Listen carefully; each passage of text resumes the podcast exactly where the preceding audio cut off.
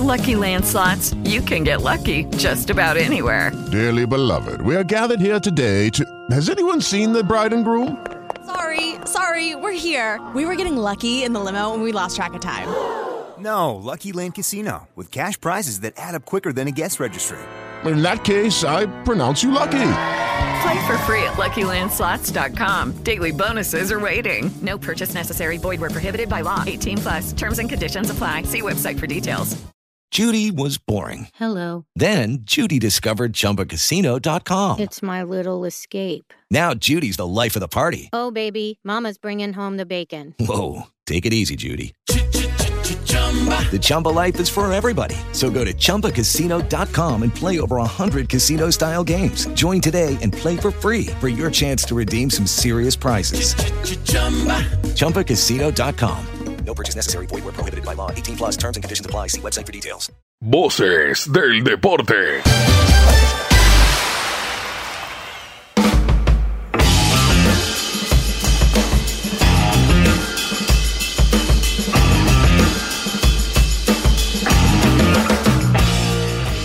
Empieza Voces del Deporte aquí en RCN Radio, en rcnradio.com eh, y en todas las plataformas de audio on demand. Ayer la selección Colombia sub-20 empató con Brasil. Vamos a hablar algo de eso. También vamos a hablar de Uruguay, que aspira a ser campeona de este suramericano sub-20 tras ganarle con un golazo de Luciano Rodríguez a Paraguay en el Estadio de Techo. Se definirá el domingo a las 6 de la tarde con transmisión de Antena 2. Eh, y también tenemos dos invitados. Una invitada, Bárbara Ujidos, que hace parte de Dolosip, una empresa dedicada a mm, aplicar la inteligencia artificial al fútbol. Eh, y también vamos a hablar con Michelle Maragliotti, que es periodista uruguayo, eh, para hablar justamente de este equipo uruguayo eh, de la categoría sub-20 que ha sido la sensación aquí en Colombia. Todo esto aquí en Voces del Deporte. Bueno, empieza Voces del Deporte. ¿Qué más? Bien, ¿qué más de ¿Fue baile? al estadio? Eh, no. no. No, no, no. tenía ganas, pero bueno, pero gran partido. Sí, estuvo bueno. Uf, estuvo bueno. buenísimo. Creo el, el mejor del sudamericano. Eh, ¿Sí? ¿Te parece? ¿De Sí, Colombia? Partidas. eh, no, en general. del Ah, en sudamericano. general. Partidazo de fútbol. O sea, hubo pelea, hubo, Hubo todo, ¿no? táctica, hubo, Hubo penal, Se pelea. pegaron hasta... a- Ayer sí que vi pegar a los brasileros, cosa que habitualmente no hacían. Pero ve que usted sacan, o sea, se les puede jugar cara a cara. Sí. Se les puede sacar de casillas. Con 10. Y estos manes, a- eh, y yo ayer lo, lo decía, me encantó de Cárdenas, que el tipo siempre para adelante, o sea, le echan a Torres y yo pensé, dije, este mamá va a tirar a Vélez y va a sacrificar a algún extremo. No, No. hizo los, exactamente los mismos cambios, Castilla y, y Luna por Monsalve y por Alexis Castilla Mañomo, entendiendo que obviamente querían ir por, por el triunfo contra Brasil, porque se decía que ya no podía ser campeón, pero lo que son las cosas de la competencia. Si Colombia le ganaba a Brasil Sí, y Brasil le ganaba a Uruguay, había triple empate, hermoso. porque el primer ítem de ese empate son enfrentamientos directos. Mm. Entonces, Brasil le había ganado a Colombia, Sí. Uruguay le había ganado a Brasil a Colombia. Perdón, Colombia le había ganado a Brasil, Sí. Uruguay le había ganado a Colombia Ajá. y Brasil le hubiera ganado a Uruguay. Entonces, hay que, La triple corona. por diferencia de goles. Entonces Colombia sí hubiera podido ser campeón. Claro, por los tres de Paraguay. Exacto. Si le ganaba pues a, a Brasil, no le ganaba. Ah, no, pero Uruguay le había metido cuatro a, a Venezuela. Pero Venezuela le hizo uno. Claro. O sea, Claro. la diferencia estaba en, en tres. Pero había ganado, le había ganado a. Ayer le ganó a Paraguay. Claro, le ganó 1-0. Por eso, pero si Colombia le ganaba a Venezuela, también hacía 12 puntos. Ah, claro. O sea, había un triple empate ahí que no sé cómo se, cómo se dirimía ahí pues el, el, el, el título. ¿Qué más? ¿Cómo le ha ido? Yo que más me acordé mucho que... eh, ¿Cómo le fue en el estadio ayer? Bien, bien, no, no, esta vez no boté ninguna silla. ¿No? ¿No rompió nada? Eh, le pedí le pedí una foto a un ídolo mío ¿A quién? de un equipo. ¿A Pereira? No, Ah, eh, Gallega. Lo, lo voy a mantener en secreto. Y pero creo que ha sido la peor foto que me tocó. O sea, A verla. es que el tipo Vela, estaba el tipo estaba sentado en la tribuna y yo estaba en la zona de prensa. Y le dije, eh, ah, una foto, claro. Y me, dijo, crack. páseme el celular. Y usted con y usted además con escarapela pidiendo fotos, hermano. Entonces, Ah, pero el man tomó la foto. El Dust Ah, tomó la cagar. foto, pero es, o sea, la peor foto que. Además, sal- salgo con una cara de Gil Pues porque no me di cuenta. No, sí, es, es difícil.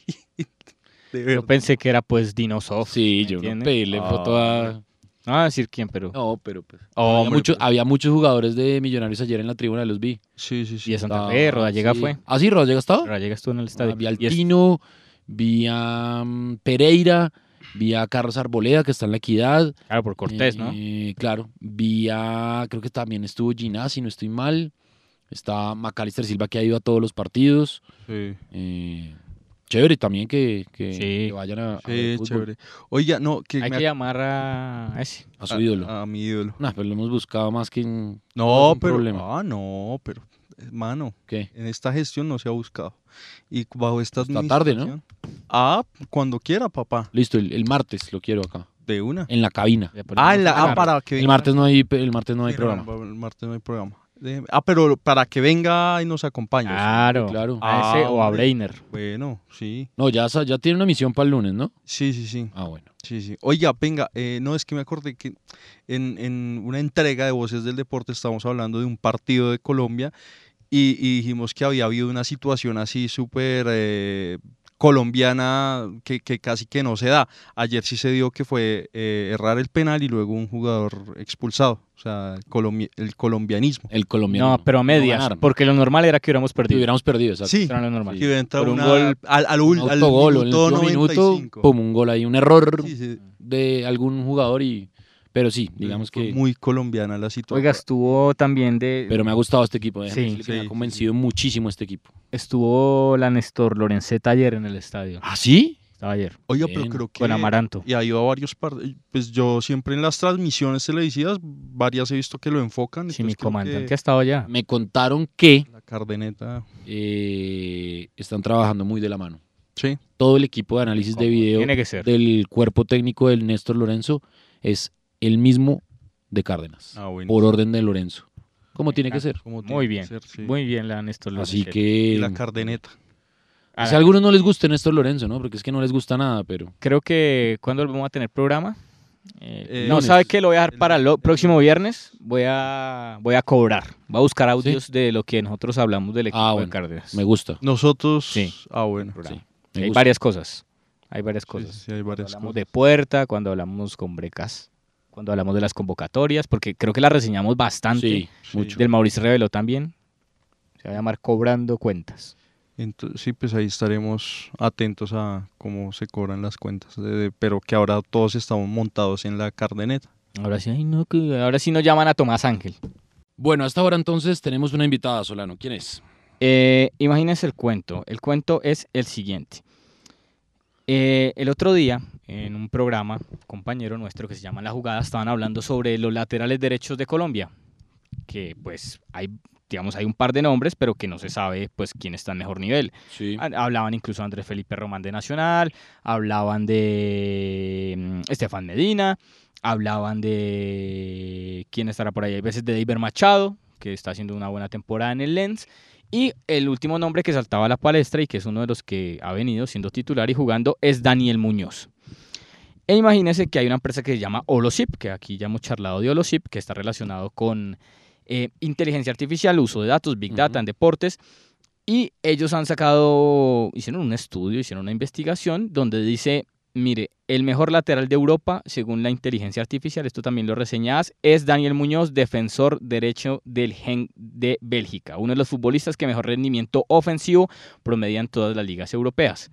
Entonces está con nosotros Bárbara Ujidos, eh, Ujido, Ujidos, que eh, Ujido, que hace parte de Olosip de esta empresa, que quién sabe quién es el CEO, Esteban Granero, quien Ah, fue sí, sí, sí. futbolista del Claro que Real sí. Madrid. Bárbara, bienvenida a RCN Radio, ¿cómo está? ¿Qué tal? Buenas. Bárbara Ujidos. Ujidos, ¿cierto? ese, Lo has, Sí. dicho bien la, pre- la- la has dicho bien la primera vez. Sí, qué desastre, pero bueno. Eh, tengo que utilizar el chat GPT para la, para la próxima el, el nombre. Pues igual, igual.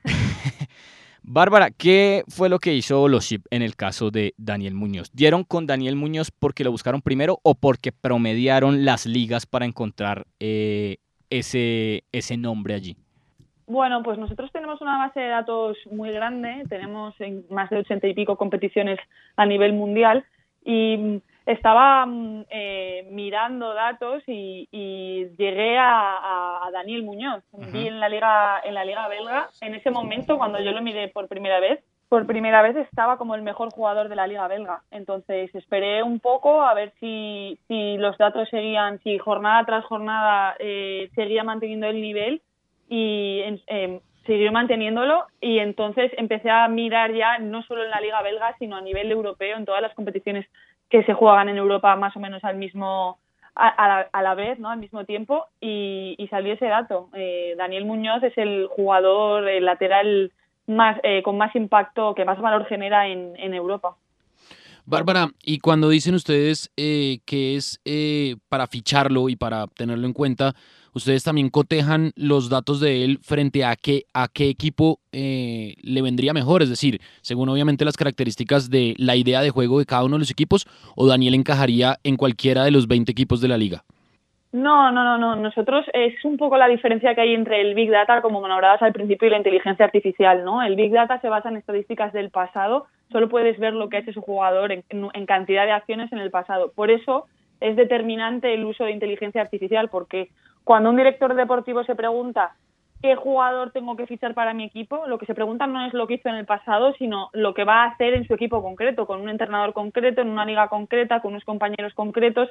Entonces, nosotros eh, hemos situado a, Daniel Muñoz en nuestra base, en, nuestro, en nuestro programa, hemos ido uno a uno mirando los eh, equipos de la liga y contextualizando al jugador en cada contexto. El rendimiento puede ser parecido, pero por ejemplo, Daniel Muñoz se puede adaptar mejor al Getafe que al que al yo que sé que al Betis porque hay jugadores similares a él o otros jugadores de otro tipo de corte que igual tienen mejor rendimiento en, en el Betis y no en el Getafe, por ejemplo, ¿no? Entonces es indispensable a la hora de hacer fichajes contextualizar a los jugadores, porque tú puedes haber hecho una muy buena temporada el año pasado en la liga belga, por ejemplo, pero igual el año que viene fichas por el Real Madrid y, o por el Getafe mismo y, y tu rendimiento no es el mismo. Por eso contextualizar a los jugadores es fundamental.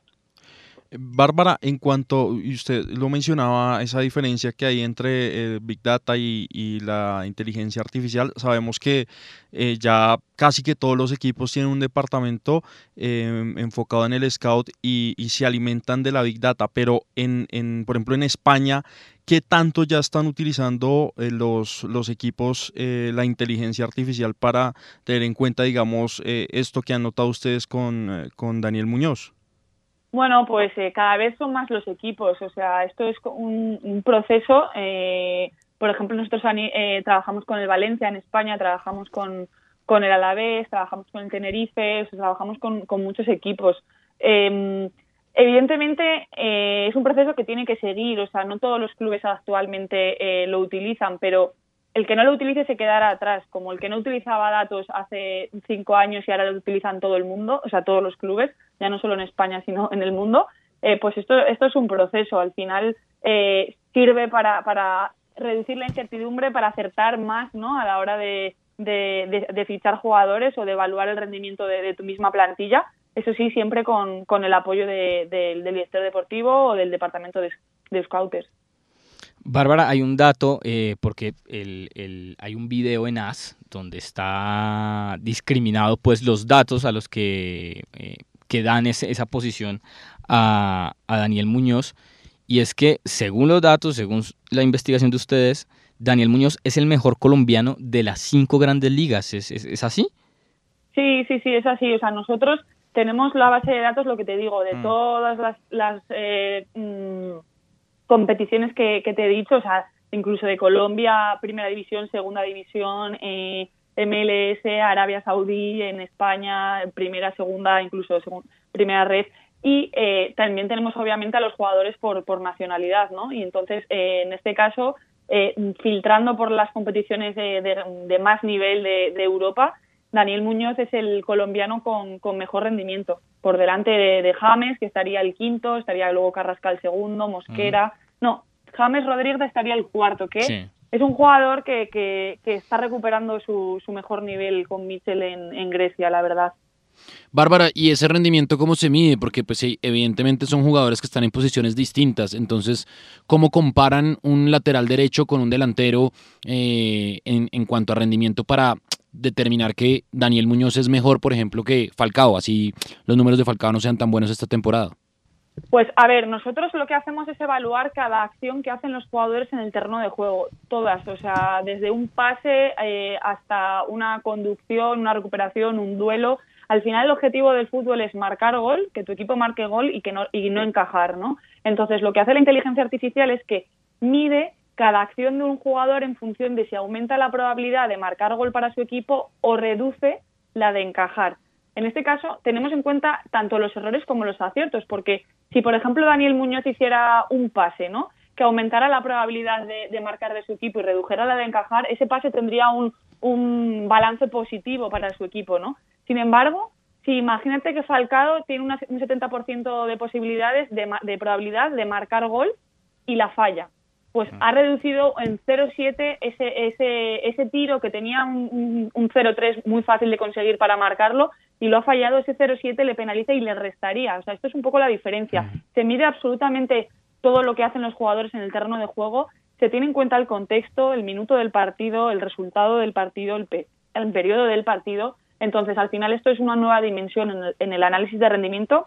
Obviamente hay mucho por mejorar, pero, pero hasta el día de hoy probablemente sea de, lo mejor, porque ya no solo se mide la cantidad de acciones que hace un jugador, sino también se evalúa la calidad, porque tú puedes hacer 100 pases en un partido, pero que esos pases realmente no hayan tenido ningún tipo de incidencia en el juego, que hayan sido horizontales o hacia atrás, y si solo tenemos en cuenta la estadística tradicional y vemos la cantidad de acciones, el Big Data, veríamos que el jugador ese que ha hecho 150 pases sería el jugador más determinante en los pases del partido pero igual otro jugador que hizo 50 tuvo mm. más incidencia en el juego, aportó más a que su equipo marcara gol o lo evitara, ¿no? Entonces hay que tener en cuenta todas las variables que se pueden que pueden suceder y, bueno y así evaluar qué jugadores están teniendo mejor rendimiento, ¿no? Bueno, yo tengo una última pregunta que yo creo que es tontísima, pero eh, supongo que tiene que ver con los contextos y tal.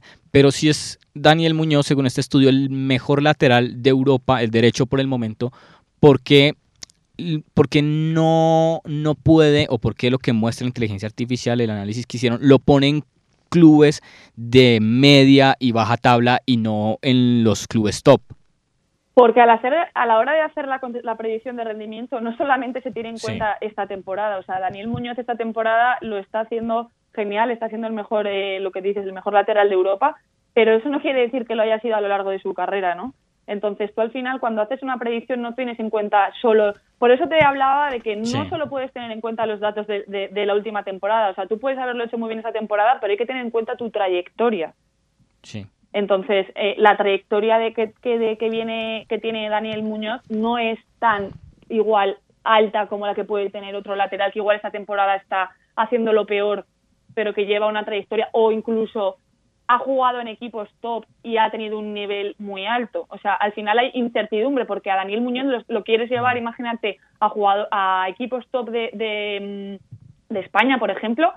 Es, hay incertidumbre porque es un jugador que nunca ha jugado a ese nivel, ¿no? Nunca ha tenido, eh, nunca eh, ha jugado eh, a un nivel tan alto en un, en un, equipo como el Madrid, el Barça o, o cualquier equipo de, de nivel top de, de España, ¿no? Entonces, tienes en cuenta todo lo que hay, todas las temporadas que tengamos de datos de Daniel Muñoz, incluso cuando estaba en el Nacional, y, en base a eso el, nuestro modelo eh, emite unas respuestas, ¿no? estima unas probabilidades.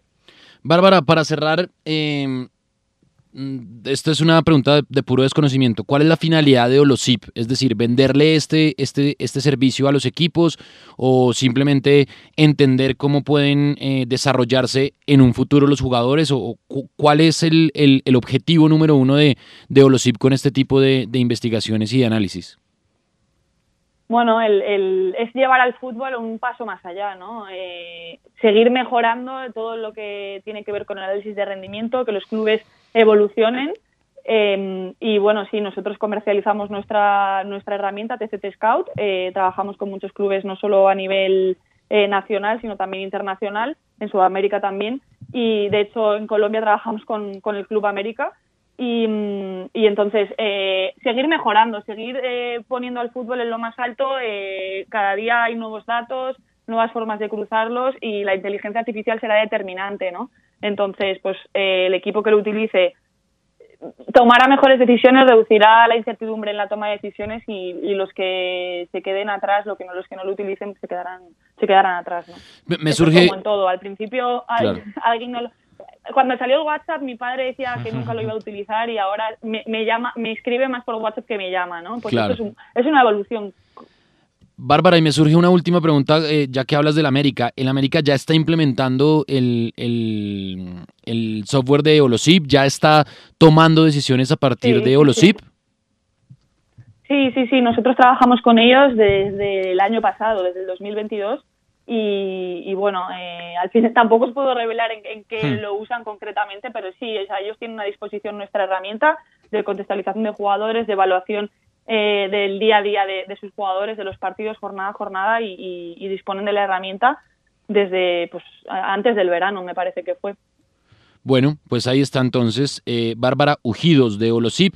Eh, Bárbara, gracias por estos minutos y bueno, esperemos que este estudio sirva para que Daniel encuentre eh, un mejor equipo o por lo menos en una liga mucho más llamativa que la belga. Pues ojalá que sí, que siga manteniendo el nivel. Si lo, si lo mantiene, seguro que, que llegará su oportunidad. Ahí está entonces Bárbara Ujidos de Holosip. Daniel Muñoz, el mejor lateral de Europa.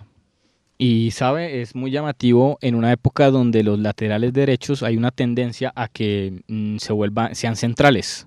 Sí.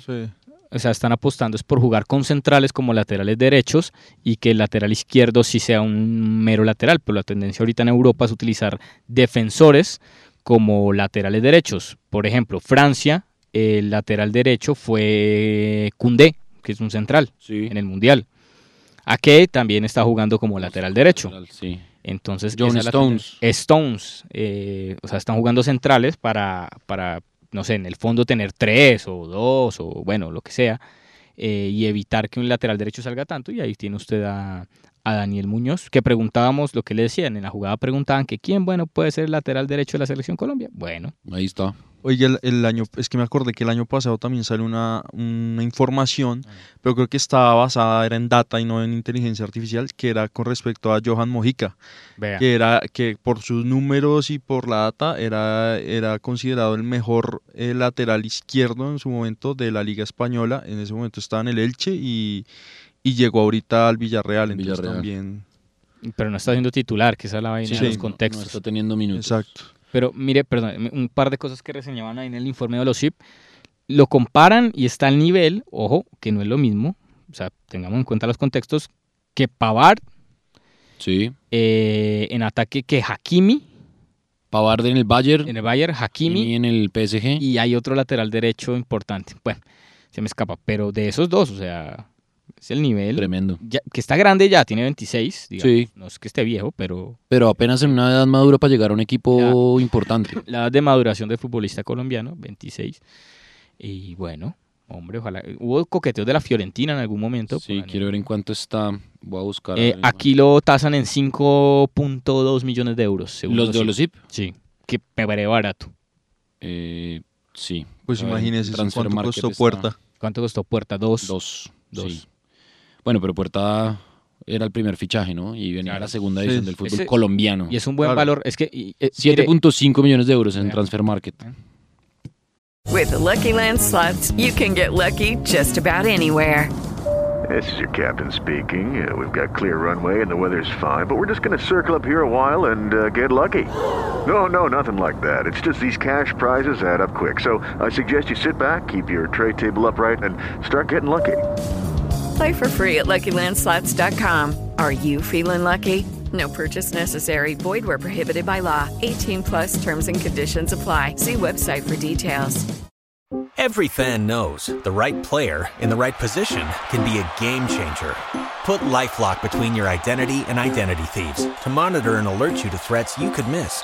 Plus, with a US-based restoration specialist on your team, you won't have to face drained accounts, fraudulent loans, or other losses from identity theft alone. All backed by the LifeLock Million Dollar Protection Package. Change the game on identity theft. Save up to 25% your first year at LifeLock.com slash aware. En eso está tasado. No necesariamente, pues 4.5 pagó el Genca Nacional.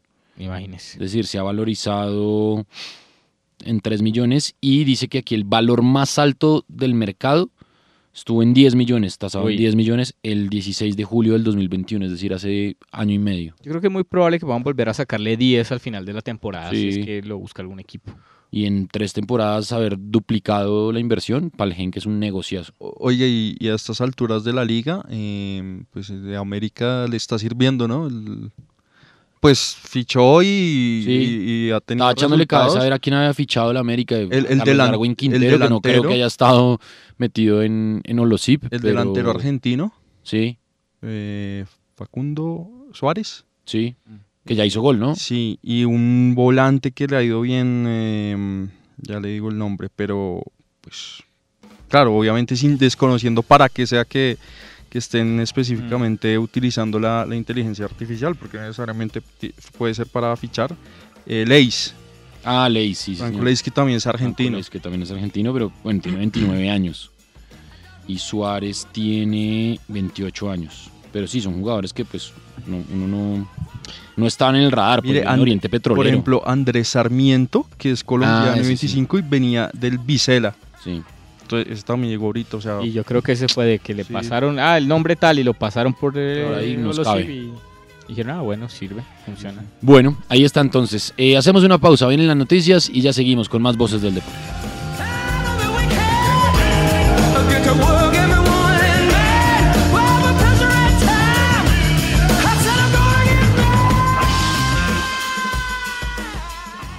Usted escucha Voces del Deporte.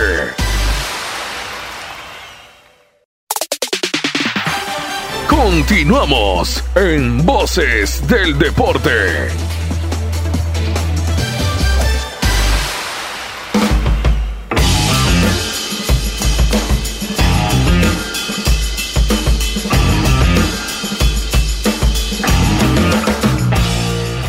Continuamos en Voces del Deporte aquí en RCN Radio, en rcnradio.com, en todas las plataformas de audio on demand. Este domingo se define eh, el Suramericano Sub-20 con transmisión de RCN Radio. Desde las 3 de la tarde estaremos con el partido de Colombia-Venezuela. Venezuela todavía con alguna posibilidad de ir al Mundial de Indonesia. Ya están los tres clasificados a los eh, Panamericanos y al Mundial. Eh, Uruguay, Brasil y Colombia.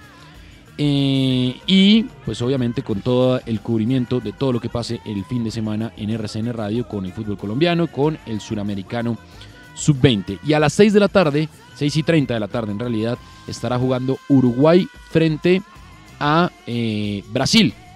El ganador de este partido pues será el campeón del hexagonal final del suramericano sub-20. Y hay un equipo que se ha llevado todas las miradas eh, y es el equipo uruguayo, eh, con jugadores interesantísimos como Fabricio Díaz, como los Rodríguez. Eh, a mí la verdad, eh, Boselli me pareció un defensor central, un defensor lateral eh, interesantísimo que también a veces puede jugar eh, de, de central, de Ritis. Mejor dicho, tiene un equipo muy, muy interesante. Y para hablar de Uruguay, justamente tenemos un invitado que se llama Michel Maragliotti. Michel, bienvenido a RCN Radio y bueno, gracias por este tiempo y cuéntanos un poco cómo es la mirada desde Uruguay de este equipo eh, sub-20 que está eh, muy cerca de ser campeón el próximo domingo aquí en Colombia. Hola, ¿qué tal muchachos? Bueno, eh, es un gusto estar con ustedes y bueno, hablar de Uruguay, lo que eh, desde acá es mucha ilusión, ¿no? Este equipo contagia, este equipo ilusiona y sin duda alguna que no le tiene miedo a Brasil para ir en busca del noveno sudamericano en su historia. Eh, Michel, hay algo que está pasando y creo que ahí podemos hacer el paralelo con la selección Colombia y es que nosotros, la de mayores, no fue al Mundial, eh, la selección de Uruguay termina en una, podemos decir, una decepción en esta eliminación, acaba el proyecto de Oscar Washington Tavares, pero sale este equipo que dice, mire, hay recambio, cuando pensábamos que Uruguay eh, estaba acabando con sus últimos cartuchos. Bueno, en realidad me parece que Uruguay siempre tuvo recambio y lo tenía en el Mundial. Creo que el error, hablando de la selección mayor, fue mantener a unos cuantos referentes. Podemos hablar de Godín, podemos hablar de Cáceres, etcétera, más allá que no sea el tema de hoy. Pero Uruguay tiene recambio y viene teniéndolo, no por nada es el último campeón de la Libertadores Sub-20, eh, había sido finalista de la Sub-20 el año anterior también, antes de Ecuador en 2019, había sido campeón en 2017. Sí me parece que Uruguay tiene recambio y lo que no se dio favorecido es el no haber tenido un sudamericano en 2021 producto de la pandemia. Eh, sin duda alguna que ilusiona porque como le decía yo en otros medios, lo de Uruguay fue un velorio en el Mundial de Qatar 2022 y bueno, esto contagia e ilusiona. Michel, un saludo. Eh, quería preguntarle por, em, ¿ya ha habido alguno de estos jugadores, digamos acá en Colombia, eh, el, único jugador que ya había tenido una experiencia en la selección de mayores era, eh, era Durán, que, que, se termina yendo antes de, de, que empiece la competición por, porque lo compra un equipo inglés. de estos jugadores de esta camada, ¿ya ha habido alguno con experiencia en, en la selección de mayores? Con experiencia, el único es Fabricio Díaz, el capitán, que fue reservado en una lista grande de 50 futbolistas por Diego Alonso. Eh, fue el único jugador que fue parte de, al menos de, de, un plantel, no llegó a la lista pequeña de reservados de 23, 25, 27, pero es el único de ellos. Ya los otros hay bastantes con minutos en primera división, pero ninguno había sido convocado en la selección mayor. Michel, y hay algo llamativo y es que de estos 23 mm, jugadores, apenas uno solo juega por fuera de Uruguay, que es eh, mm, eh, Álvaro Rodríguez, que juega en el Real Madrid Castilla. El resto todos están en Uruguay ustedes tienen como, digamos que producto de exportación, si se quiere para hablarlo en términos comerciales, eh, número uno, pues los futbolistas. es, es, es algo particular que todos estos 22 de 23 jueguen en el fútbol uruguayo y no jueguen por fuera? Eh, bueno, en realidad tenemos dos. El defensor central Facundo González, también que juega en el Valencia. Ah, en el Valencia, tiene razón. Sí, sí. Eh, bueno, lo de Facundo es como lo de Álvaro Rodríguez, son futbolistas que Álvaro nació en España y Facundo se fue de muy pequeño a, jugar a España también, eh, obviamente más por temas familiares de migración. Eh, es bastante común en realidad que Uruguay tenga futbolistas eh, en sus divisiones menores del fútbol uruguayo. Eso se ve producto que se trabaja muy bien. Lamentablemente, entre el proceso de ser adolescente, jugar en un equipo uruguayo, ser mayor de edad, destacarse, irse a Europa, es donde los futbolistas después se pierden para la selección mayor. Uruguay siempre tiene muchos futbolistas, tal punto de siendo 3 millones de, de habitantes, siempre saca grandes jugadores, no por nada es uno de los equipos que más futbolistas vende per cápita en el mundo, ¿no? Mm. Este, entonces me parece que lo de Uruguay no prende, lo que sí, lo que sí es un dato llamativo es que no todos, como en otras selecciones sub-20, tienen tantos minutos en primera división, a diferencia de estos que solo cuatro han tenido minutos en primera. Bueno, el capitán Fabricio Díaz ya superó el centenar de partidos con Liverpool. Sí, yo quería preguntarle, es que estaba leyendo este, este trino que me encontré, lo guardé el día de ayer y dice de la siguiente manera, Uruguay ha ido a los últimos ocho mundiales sub-20, no se repitió nunca ni un jugador ni un técnico, lo que demuestra que tiene una cantera interminable. Puede renovar cada dos años a todos jugadores, cuerpos técnicos y competir igual. Eh, ¿Hay una directriz de, en la Federación Uruguaya de Fútbol que apunte a esto o usted cree que simplemente es producto de la casualidad y del trabajo individual de los clubes? Eh, no, no, hay un proceso, sin duda que parte del proceso que dejó el maestro Tavares, eh, que él mismo iba a los, a los equipos juveniles a verlos y demás, me parece que, que sí, se siguen las directrices pese a que él no confíe, a que él no continúe, perdón, por el simple hecho de que, de que se nota. Digo, Uruguay sigue siendo protagonista en juveniles, eh, sigue sucediendo lo mismo a nivel de clubes, como te decía antes, mm. con el campeonato sub-20, que inclusive Marcelo Broli fue el técnico campeón ante Independiente del Valle. Y me parece que es algo a seguir y algo que se viene trabajando muy bien. Casualmente, los últimos ocho mundiales arrancan en 2007, ¿no? Y, y Tavares asume después del fracaso de no ir a Alemania en 2006. Michel, eh, precisamente y, sacando del contexto el, pesimismo que pudo haber por, por la, participación de Uruguay en, el Mundial, eh, ¿cómo, ¿cómo era la expectativa con este equipo antes de esta competición? Porque, por ejemplo, en Argentina había... Eh, había expectativas muy altas y finalmente mm, dicen también que por el peso de, ese campeonato obtenido del mundo, pues eh, fue una decepción eh, Argentina en este sudamericano. Aquí, por ejemplo, en Colombia no se le tenía mucha fe al equipo y poco a poco pues ha conseguido los resultados. Específicamente con la sub-20, con los nombres que hay en los jugadores, ¿cómo eran eh, esas expectativas de los uruguayos frente a su selección en este torneo antes de comenzar? Si te soy sincero, la expectativa era bajísima. Eh, nada de lo que se vio en este sudamericano se había visto en los amistosos con Uruguay. Uruguay es goleado con Argentina, es goleado con Brasil. Eh, no se veían circuitos de juego, dependía solo y exclusivamente de las individualidades. Por ende, la verdad que la expectativa de Uruguay era ver de clasificar al hexagonal, al menos puertas afuera de lo que era el vestuario de la selección. Me parece que los equipos también se van encontrando y te voy a dar un dato, Luciano Rodríguez era suplente en esta selección en los amistosos. Entonces me parece que los equipos se van armando en el correr del torneo. Me parece que esa victoria con Chile eh, ah, tan fuerte hizo que de ahí en adelante sacar esos esos nervios del debut, ese ese incógnita de lo que podía hacer y bueno, de ahí para adelante es todo lo que ha visto el fútbol sudamericano. Eh, ¿cómo, ¿Cómo piensan el partido con Brasil? Brasil es uno de los equipos quizá mejores armados, con más experiencia, tiene jugadores ya en Europa que están en las plantillas eh, oficiales. Hay muchos jugadores eh, que ya están en, los planteles profesionales, a diferencia de Uruguay, más allá de que Uruguay pues, ha mostrado cosas interesantes, pero no se han enfrentado a Brasil, que es obviamente el gran reto el domingo. ¿Cómo, se imaginan ese partido, Michel? A mí me parece que Uruguay tiene que seguir con el mismo papel que ha hecho todo el campeonato, que es ir para adelante no tenerle miedo a Brasil, jugarle igual igual. Y sobre todo el técnico Broly tiene que ver los partidos de Brasil-Colombia. Colombia es el único equipo del campeonato que le quitó puntos a Brasil, en ambos fue empate, inclusive ayer le pudo haber ganado el partido eh, con ese penal que, que marra puertas, pero me parece que, que Broly tiene que analizar muy bien los partidos, cómo se le plantearon a Brasil, dónde lo pudieron anular, cómo le cortaron los circuitos de los delanteros, pero teniéndole el respeto de siempre a Brasil, es un clásico del fútbol sudamericano, eh, nosotros somos competitivos, ellos obviamente tienen un salto de calidad, de calidad por encima del nuestro, pero no es ningún cuco como se dice acá, no creo que le tengan miedo y me parece que Uruguay inclusive tiene mejores números que Brasil en el campeonato, entonces, bueno, esos son los favoritos, pero Uruguay no tiene con qué achicarse tampoco.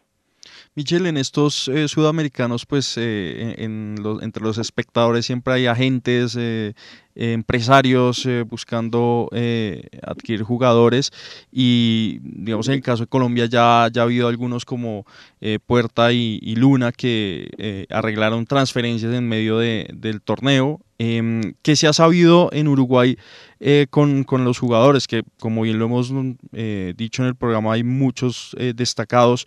¿Ya ha habido acercamientos? ¿Se sabe de, de, de alguna oferta que ya sea más formal por alguno de estos jugadores de la selección uruguaya? De lo que sabemos, al menos en la prensa acá, yo creo que deben de haber ofertas. Estoy prácticamente seguro que para muchísimos sin embargo, creo que han dejado puertas adentro esto y que los jugadores se están enfocando, al igual que el plantel principal, en eh, que no se sepa nada. Sinceramente, me lo habían preguntado el otro día, que extraño que Uruguay no tenga ofertas cuando hay otros futbolistas capaz que de menor nivel que, sin menospreciar a los jugadores colombianos, no que ya han tenido fichajes por el fútbol inglés, por el fútbol alemán, pero es raro que Uruguay no hayan llegado ofertas formales, me parece que van a empezar a caer o se van a develar post la finalización del torneo. Yo dudo que Fabricio Díaz no tenga ofertas del exterior, al igual que Luciano Rodríguez. Michel, para cerrar, eh, ya pensando en Indonesia y en Santiago, pero sobre todo en, el Mundial, en mayo, en Indonesia, eh, ¿hay algunos nombres que se le vayan a sumar a esta lista? Porque en Colombia, pues obviamente ya será Asprilla y John Jair Durán, que no fueron prestados por no ser fecha FIFA pero Uruguay tiene ese tipo de, de, activos o de jugadores que uno diga van a venir a sumar y, van a terminar de completar eh, eh, la nómina? Sin duda alguna, e inclusive cuando se armó la lista hay varios jugadores que quedaron fuera del plantel, de los cuales sorprendió algunos. El técnico Broly lo que quería mucho en la previa era que los jugadores estuvieran no al 100% desde lo físico, sino en los 110, y una declaración que no te dije en la pregunta anterior, es que Uruguay dijo siempre que iba a emparejar las falencias técnicas de juego corriendo. y bueno, ha sido de los mejores equipos a nivel físico en el sudamericano. Lo que sí te puedo decir sobre nombres es que va fuera, por ejemplo, Andrés Ferrari, que es un futbolista del Defensor Sporting, que es un delantero que ya ha tenido ofertas del exterior, al igual que Diego Abreu, el famoso hijo del loco Abreu, también quedó afuera, que ha jugado también con México parte de, de bueno partidos amistosos y demás. Joaquín Lavega es otro de los futbolistas y uno del primer equipo de Peñarol, Santiago Menchenko, al igual que Ignacio Rodríguez del Liverpool. Todos estos podrían sumarse para Indonesia. Bueno, ahí está entonces. Michel, eh, gracias por, por estos eh, minutos eh, y estaremos muy atentos, lógicamente, a lo que pase el domingo en la definición del título. Eh, muchas gracias muchachos por el llamado. Bueno, lo mejor para ustedes también en el último partido. Bueno, estamos en contacto. Esperemos que sea con un Uruguay campeón del noveno sudamericano en la historia. Ojalá, ojalá así sea y seguramente nos encontraremos más adelante para eh, ya conocer detalles de Indonesia 2023, donde irán eh, Colombia, Brasil, Uruguay y estaremos pendientes de lo que pase si es Venezuela, Paraguay o Ecuador. Michel Maragliotti, del medio de primera. Venezuela podría ir al Mundial sin ganar un solo partido. Vea. O sea, si le empata Colombia y Ecuador y Paraguay empatan, Imagínese. Venezuela va al Mundial. Vea. Y José Néstor va al Mundial. Y Preciso José con Colombia. Fabricio Colochini. Ayer estaba en el, en el estadio Colochini, ahí lo vi. Estaba un equipo de trabajadores de, de la Federación Venezolana de Fútbol, analizando su- seguramente a Colombia. Bueno, sí, es eh, un partido en el que pues va a haber dos situaciones totalmente diferentes, ¿no? Colombia eh, ya pues eh, relajada, ya obtuvo su, su pasaje. Los dos a- a cupos la- ya, ¿no? Sí, los dos cupos ya. Y Venezuela pues a, a jugárselo todo, a ver qué, qué tal sale eso. Bueno, eso por el lado de mm, la sub-20. Oiga, esta semana, eh, para que lo hablemos rápido y después lo desarrollamos seguramente la otra semana con más detenimiento, pero salió el decálogo de la nueva Superliga. Eh. Qué locura. ¿ah? Uy, sí. Estos manes están decididos a acabar con la UEFA. Sí, es un choque de trenes. Es Pero total, trenes. aparte porque son Barcelona, Real Madrid y Juventus contra todo el mundo. Y, y son muy claros. A ver, hagamos contexto. Eh, estos tres equipos están liderando la creación de una nueva Superliga. Contrataron a una empresa que se llama A22 Sports Management para que es- diseñara y desarrollara el decálogo de la nueva Superliga. Sí. Y en uno, en uno de los decálogos dice, no permitiremos a los clubes Estado. Muy bien. Sí. eh, Y recordemos que el presidente del PSG es el presidente de la De la ECA. ¿no? Sí, la Asociación de Clubes Europeos. Exacto. De verdad es que todo mal, ¿no? O sea, mire, la cosa está tan mal que uno termina simpatizando en esta medida con, Con el Barcelona, el Real Madrid y el estamos de mal. Sí, y digamos esta modificación que, que se hizo buscando como mayor inclusión de, de- de otros equipos, pues, ay, no sé, como que hace que todo se vuelva como más harto, porque antes de, por lo menos decía, oiga, se- seamos sinceros, queremos repartirnos la torta a nosotros, es como, nosotros los grandes. Ahora, bueno, vamos a meter ahí, entonces, ¿qué diferencia? Eso fue como cuando Joao Belange dijo, "Ah, me tocó ir a los países africanos a hacer campaña. Toca ir a África a a hacer un mundial allá. Eh, la locura es que dicen que serán de 60 a 80 equipos participantes y les garantizan mínimo 14 partidos de competencia. Hoy el equipo que más partidos juega en la Champions juega 13 partidos. Claro, pero usted ya... Es ese relleno tan hijo de madre. Pero yo lo que creo, sí, que, que es más o menos lo que dicen, va a terminar siendo una Nations League. Claro. Entonces van a jugar los equipos recontra megafalopa de Moldavia contra el equipo recontra megafalopa de, de Lituania. Lituania. Y eh, pues ahí van a estar los partidos. Entonces les dicen, yo lo que supongo es que, ah, listo, ustedes van a entrar aquí, pero antes tienen que jugar tres rondas previas. Sí. Que es lo mismo que las rondas previas de la Champions. Exacto. ¿Cuál es la diferencia? Que pues ahora estos equipos que organizan esta Superliga pues se van a quedar con los con la repartición del dinero porque creo que el creo que el la repartición de económica no llega al 60% para los clubes. Sí. Y el, el- creo que es el 40 y el 60 se queda en la UEFA, que esa es la molestia de, de los grandes clubes. Claro, y mire. Todo y- es billete. Y ellos no, es que, no es que quieran un fútbol mejor. billete.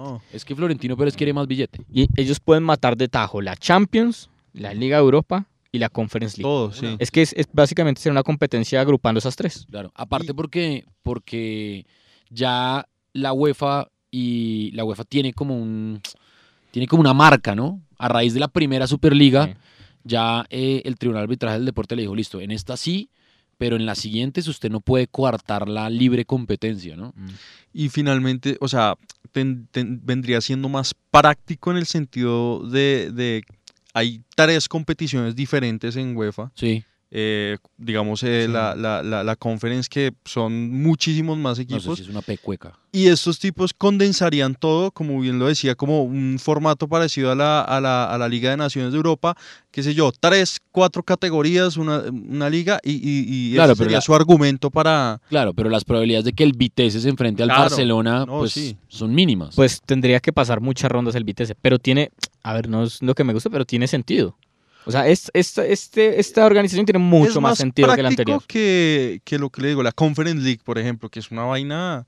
Sí. Yo creo que es más sencillo que se sienten a negociar con la UEFA y digan, bueno, dennos más plata a crear esta vaina. Creo yo. Y otro punto que salía en el decálogo era que mm, iban a trabajar mancomunadamente con, con las autoridades y las leyes de, de la Unión Europea porque Claro, se, se mosquearon porque la vez pasada les querían meter también sanciones, eh, digamos, ya de, de orden jurídico. Entonces, está, es como que... Yo creo que- armado. Yo creo que progresivamente, así como ha pasado con las ligas, que las, las federaciones ya no arman sus torneos, es lo mismo que va a pasar a nivel Europa. Sí, va a aparecer una Premier o una Liga Exacto. que va a armar un, un torneo y que la UEFA va a terminar negociando y dándole el aval. Y, va, y sabe, ¿sabe cuál puede ser uno de los grandes compliques más adelante? Que la UEFA va a terminar siendo solo de selecciones y entonces cuando haya fechas FIFA, cuando haya- mundiales, a ver cómo va a ser la negociación con los clubes para que presten los jugadores. Claro. Y, y las puertas, ser un tema. las puertas que abre eso en, en otros lugares del mundo. Claro. O sea, abre una puerta que entonces eh, Claro. el día de mañana... No, No, sé si- pues no se, no se extrañe que Flamengo, Boca y River le digan a la Conmebol, bueno, ¿cómo estamos en repartición de derechos? ¿50 para ustedes, 50 para nosotros? No, nosotros queremos 70 y 30 para ustedes. Mm. Pero, a Aunque, ver, aunque ya casi que en Sudamérica es la liga de los brasileños Sí, y sí, los- claro. El Al fin y al cabo, es, eh, eh, cuartos de final, Brasil, Ecuador, el mapa, ¿no? Brasil, Ecuador y, y Argentina y semifinales, solo Brasil. ahora, si vamos a, a lo, a, lo, a lo práctico, pues al fin y al cabo los derechos de televisión le pertenecen a, los equipos. Mm. O sea, el organizador está bien, que es el que los negocia, el que los tiene, el que todo. Pero yo sí creo que debería haber una repartición más justa. Ahora, el tema es plata, no es un, no es un espíritu deportivo de Joan Laporta, Mm. eh, de los Agnelli y de, y de Florentino Pérez diciendo, ay, sí, queremos que el estrella azul de Moldavia eh, sea más visto. No, ellos quieren billete, pero pues la repartición de derechos económicos debería ir mucho más equitativa hacia los equipos. Y no son giles, porque entonces, ay, sí, repartición de plata para todos, pero la proporción es cuánto. Obvio, más plata va a ir para lo que vaya a ser la segunda, la primera, la segunda y hasta la tercera división de Claro. equipos competitivos.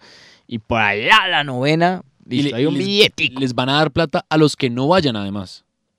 Eso- O sea, de 60 a 80 equipos en esa, digamos, en ese torneo continental y los que no lleguen a clasificar, que es una locura, porque pues es que hay 20 equipos por liga y tienen 12 federaciones, si no estoy mal, o 17, eh, también les van a dar plata. O sea, por no ir también les van a dar plata. Eso es, eso es como dijo Milton Friedman, no hay almuerzos gratis. Sí. Ah, eso es un, eh, sí, una campaña y después.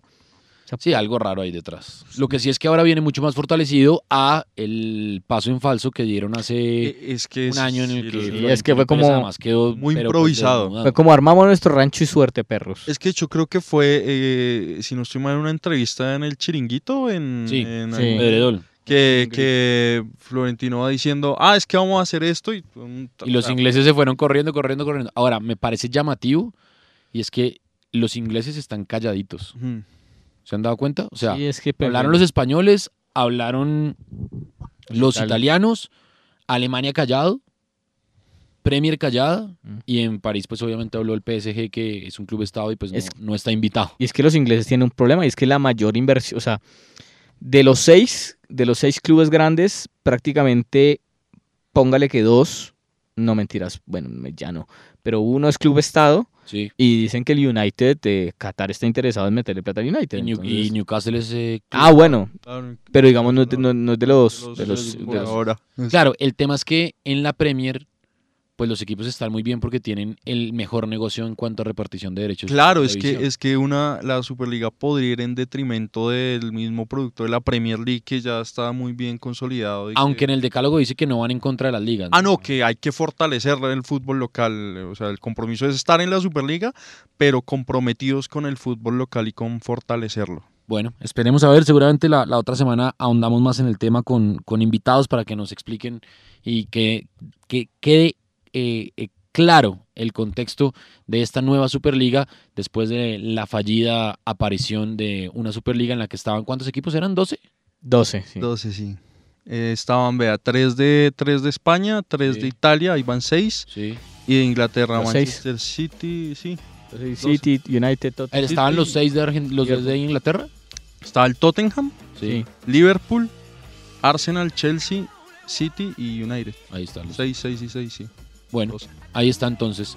Eh, nos vamos, termina Voces del Deporte. Mañana toda la programación deportiva en Antena do- en RCN Radio. Ustedes sigan conectados obviamente a RCN Radio. Y el domingo a partir de las 3 de la tarde estaremos en el Estadio del Campín para Colombia-Venezuela en el cierre del hexagonal final y a seguir Brasil-Uruguay por la definición del título. Nosotros nos encontramos el próximo lunes. Ya viene Julián Parra en Nocturna RCN. Quédense aquí en RCN Radio. Un abrazo para todos. Chao.